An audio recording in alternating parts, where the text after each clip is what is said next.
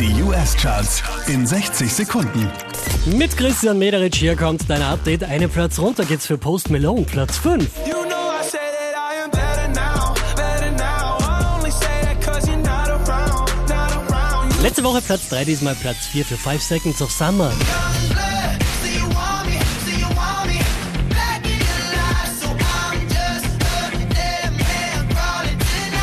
Auch die hier verlieren einen Platz. Platz 3 geht an Maroon 5 und Cardi B.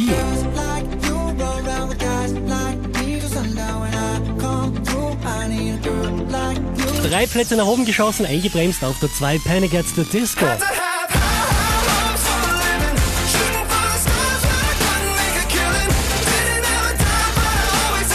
Unverändert auf der 1 der US-Charts Marshmallow und Bastille.